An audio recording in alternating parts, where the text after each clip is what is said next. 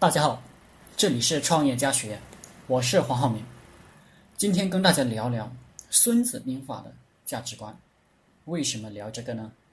因为商场与战场，兵法就是商道。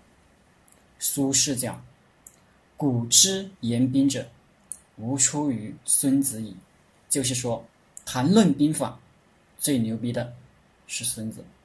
我们读《孙子兵法》，第一篇就是“计”篇。这个“计”字是什么意思呢？人们常常把《孙子兵法》与三十六计并列。当然，我读《孙子兵法》，旁边必定放着三十六计。不过呢，这两个“计”不是一个意思。三十六计的“计”是计谋、技巧。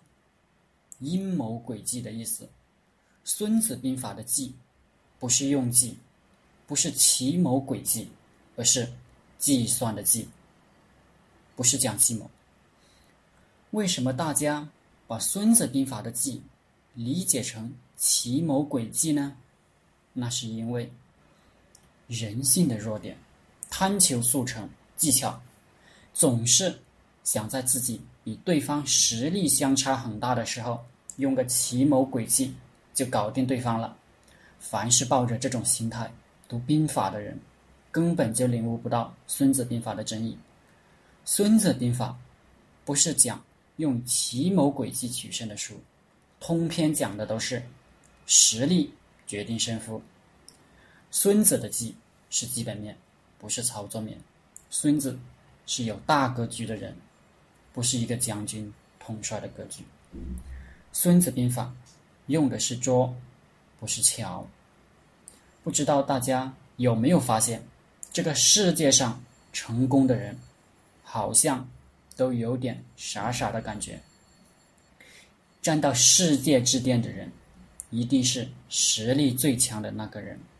用技巧者能糊弄一时，不能糊弄一生。孙子兵法，这个计算的计，主要是计算的什么东西呢？比较敌我双方的政治、天时、地利、人才与法治谁好，即道天地将法。计算的是双方的君主谁更加贤明，将军能力强弱，士兵强弱，财力强弱。计算的目的，是为了知道有没有胜算，通过计算推测出胜负，胜了我们就打，推测出没有胜算就不兴师动众了。这就是孙子的核心思想：先算好了，胜利了再出兵打仗。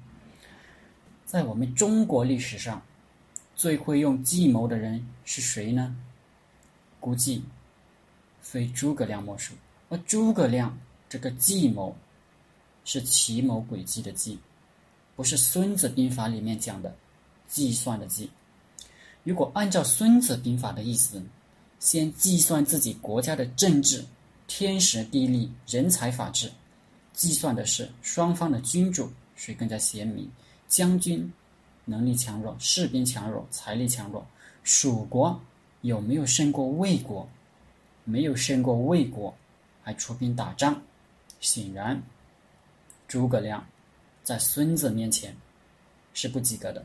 但诸葛亮为了一个心腹汉室的梦想，不顾蜀国与魏国的实力相差悬殊，兴师动众，六出祁山，九伐中原，想以弱击强，劳民伤财，尸横遍野。逆天而行。诸葛亮要干的事情就是冒险，只有侥幸才能成功。可是呢，诸葛亮一生为谨慎，诸葛亮又是一个谨慎小心之人，不打无把握之仗，一看不行就撤兵。那么他当初为啥老是发兵呢？所以，诸葛亮的计在孙子面前完全是不及格的。那么，为什么诸葛亮这么有名？只是因为有故事。奇谋诡计，人民群众都喜欢听，津津乐道，顺应了人性的弱点而已。而真正的战略，真正的胜利，看上去往往是平淡无奇，没有什么故事的，一切以实力说话。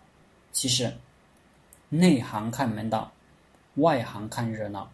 在外行觉得平淡无奇的地方，内行往往看到大门道，能学到真本事。所以，真正牛逼的人都是苦练内功。